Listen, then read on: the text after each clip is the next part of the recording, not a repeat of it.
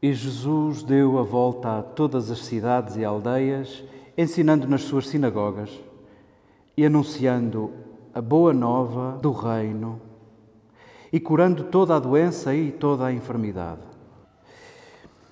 Vendo as multidões, condoeu-se daquelas pessoas, porque estavam feridas e prostradas, como ovelhas sem pastor. Então diz aos seus discípulos: a colheita é muita, mas os trabalhadores são poucos. Pedi, pois, ao Senhor da colheita que envie trabalhadores para a sua colheita. E tendo ele chamado os doze discípulos, deu-lhes autoridade para expulsarem espíritos impuros e curar toda a doença e toda a enfermidade. Estes são os nomes dos doze apóstolos. Primeiro, Simão, chamado Pedro, e o irmão dele, André. Tiago, filho de Zebedeu, e João, seu irmão. Filipe e Bartolomeu, Tomé e Mateus, o cobrador de impostos, Tiago, filho de Alfeu e Tadeu, Simão, o cananeu, e Judas, os cariotes, que também foi quem o entregou.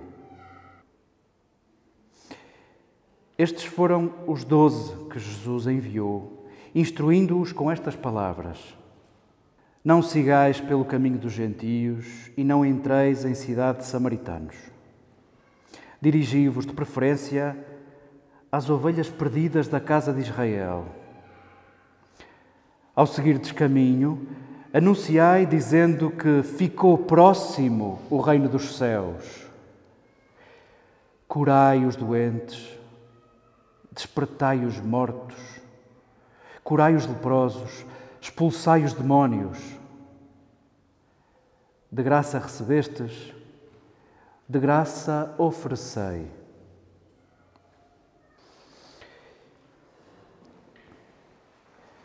Queridas irmãs, queridos irmãos, queridos amigos, talvez estejamos de acordo que os textos que nos são servidos convidam-nos a saborear a eleição, a eleição, isto de sermos eleitos de Deus.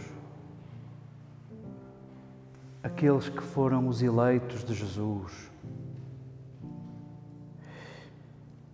Repousemos o coração e o olhar nisto da eleição.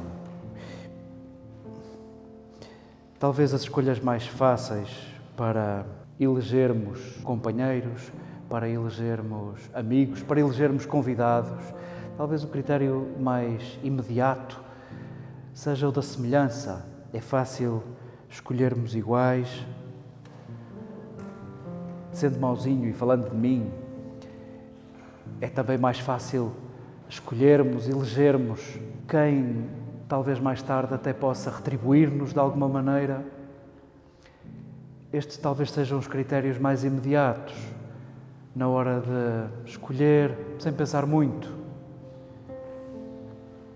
Pois talvez seja bom admitirmos estes critérios mais imediatos para saborearmos os critérios de Deus, ainda que não o conheçamos.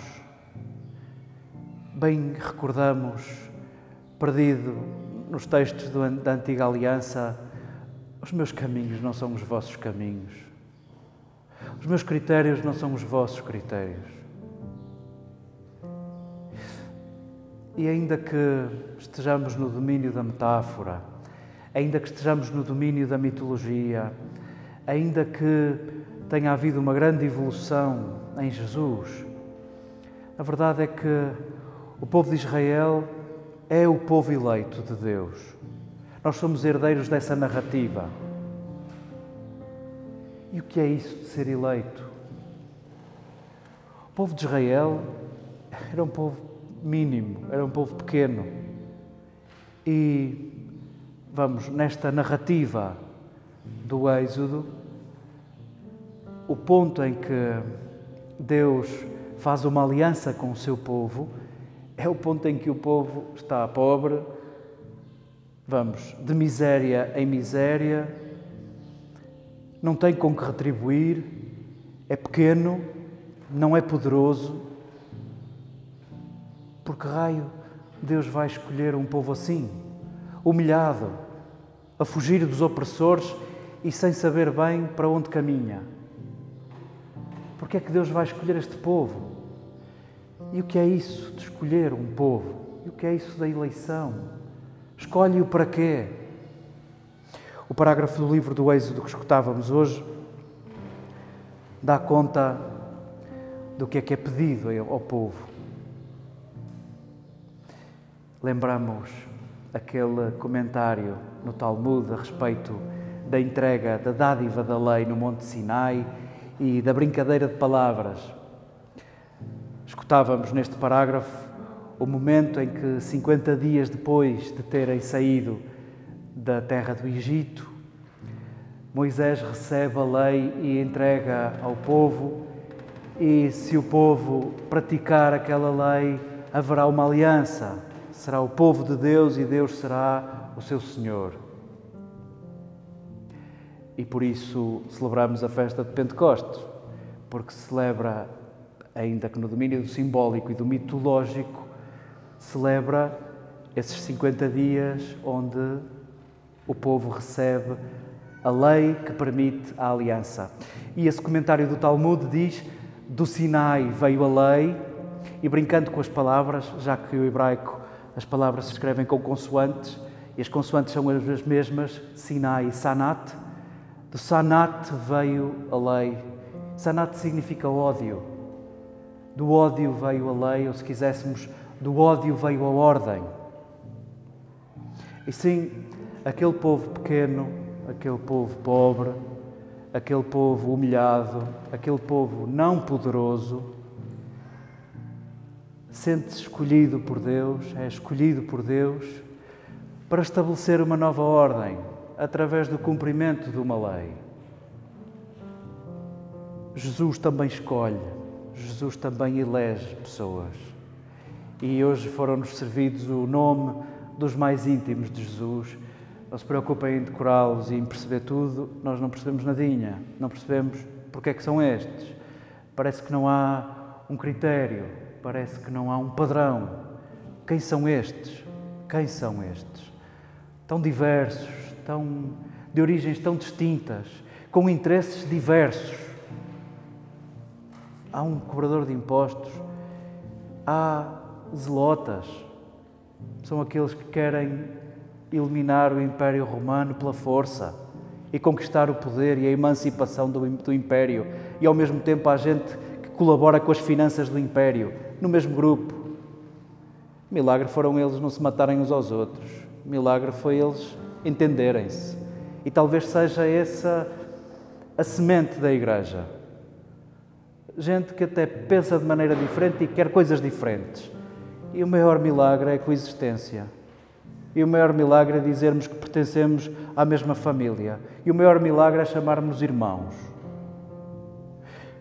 Jesus escolhe gente comum, gente sem pedigree, gente sem currículo, gente sem medalhas. E talvez Mateus nos queira servir estes nomes que deixem de dizer assim: até nem nos servem de nada, não sabemos mais nada deles. Porque é que Mateus serve estes nomes se depois nós não conseguimos elaborar uma história sobre cada um? Talvez Mateus faça questão de te apresentar a lista de todos os nomes, também para que sintas que o teu nome caberia aqui se houvesse mais papel. Sente que o teu nome está aqui inscrito, neste bando de gente comum, esses que Jesus escolhe, talvez com o mesmo critério das narrativas da primeira aliança. Escolhe improváveis, escolhe improváveis, escolhe gente capaz de errar, para que tu também te sintas incluído. E em que é que consiste a eleição em Jesus e como é que podemos saborear contrastes entre a eleição de Deus nas narrativas da primeira aliança e a eleição de Jesus e o que é que se espera dos eleitos de Jesus? Se do Sinai veio a lei, se quiséssemos, se do ódio veio a ordem, cumprir a lei serve para vivermos em ordem. E, na verdade, o povo de Israel, à medida que caminhava e à medida que se instalava numa terra que tinha lá pessoas, Filistim, Pilistim, os filisteus, são os palestinianos. Ele chegou a uma terra com palestinianos. Pelo andar da carruagem e com a passividade de todos, aquela terra há de deixar de ter palestinianos. E sim, eh, à medida que se instala, vai estabelecendo a prática de uma lei e vão sendo criados mecanismos exuberantes de prática da lei e de ordenamento social. Mas, na verdade, aqueles pequenos que foram eleitos para praticarem uma lei e estabelecerem uma ordem foram capazes de gerar uma religião exclusiva e uma máquina geradora de excluídos estabelecendo esse grande campeonato do cumprimento e do merecimento e da lei praticada exteriormente para que se veja. E é também exteriormente que se percebe quem está fora.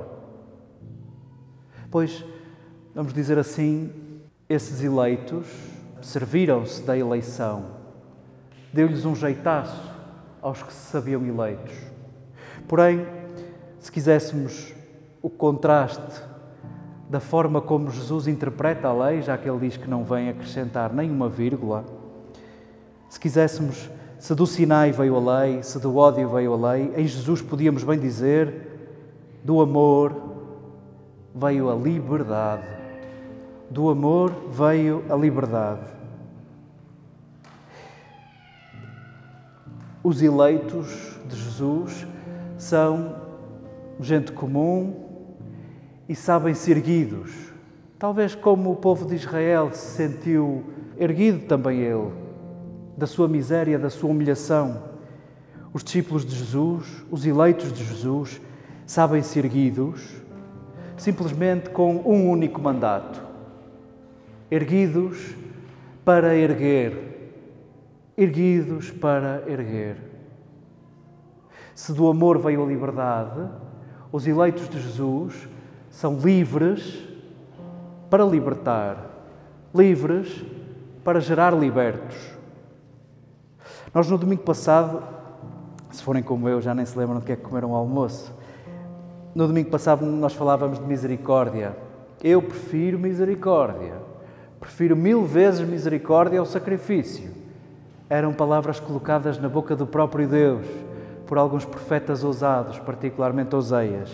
Prefiro misericórdia ao sacrifício. Nós, no, no domingo passado, falávamos de misericórdia e neste domingo vemos misericórdia. O Frederico Lourenço escolhe traduzir, vendo as multidões, Jesus condoeu-se.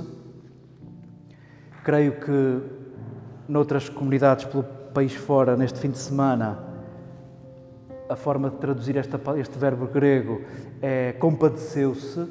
Jesus, olhando as multidões, compadeceu-se.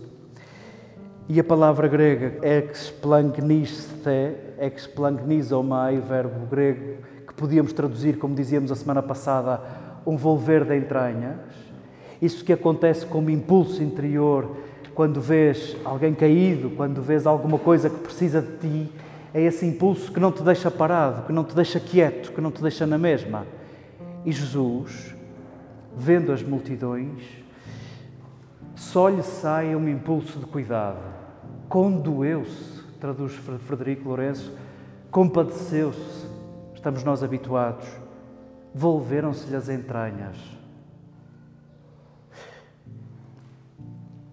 Do Sinai, no fim de tudo, podíamos dizer, do Sinai veio a exclusão, já que a lei se converteu num campeonato de merecimento e de cumprimento e de facilmente medir quantitativamente quem está dentro e quem está fora. Se do Sinai veio a exclusão entre puros e impuros, do amor veio a liberdade, se quiséssemos, da misericórdia veio a liberdade. Nós somos filhos da, da misericórdia. Nós somos gerados na misericórdia. Nós somos gerados nesse impulso interior de Jesus ao olhar as multidões. Nós fomos incluídos no povo que não nos elegeu.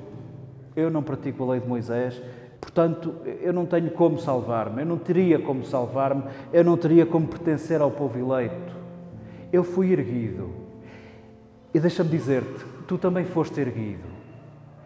E agora, neste domingo, pelo menos, havemos de perguntar-nos: e o que é que fazes tu com isso? E o que é que fazes tu com isso? Armas-te em erguido e queres lá saber de outros?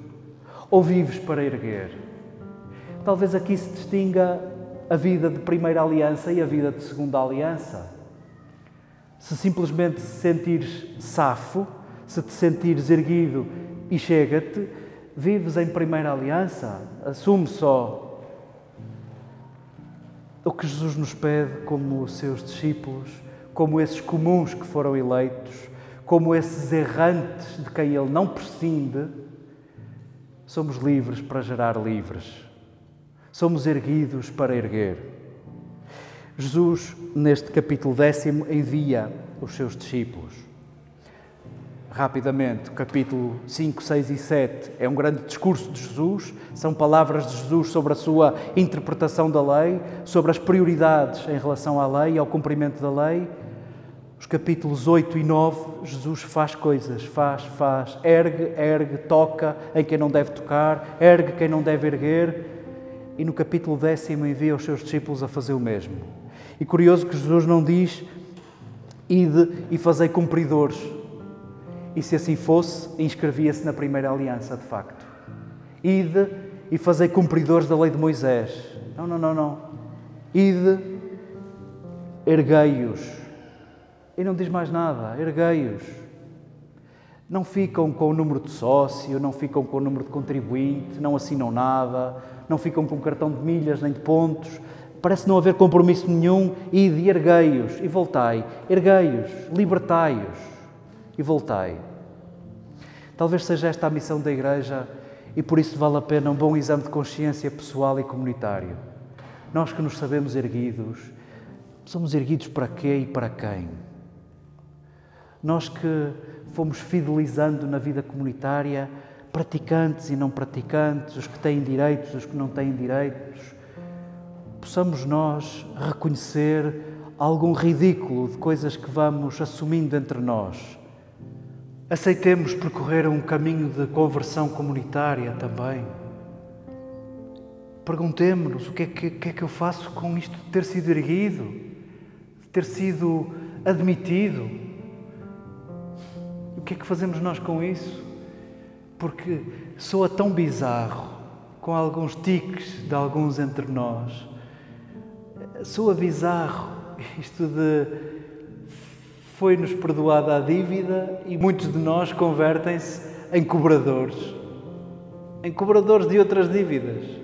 É tão bizarro como a parábola do Evangelho, é tão ridículo, mas a verdade é o que temos entre nós.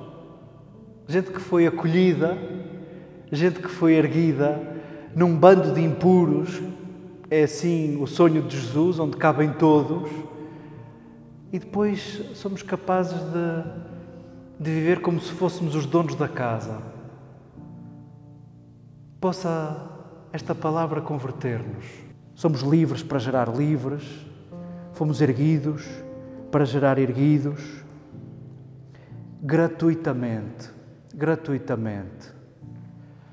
A palavra de Jesus não pode deixar-nos na mesma. Livres para gerar livres, erguidos para erguer.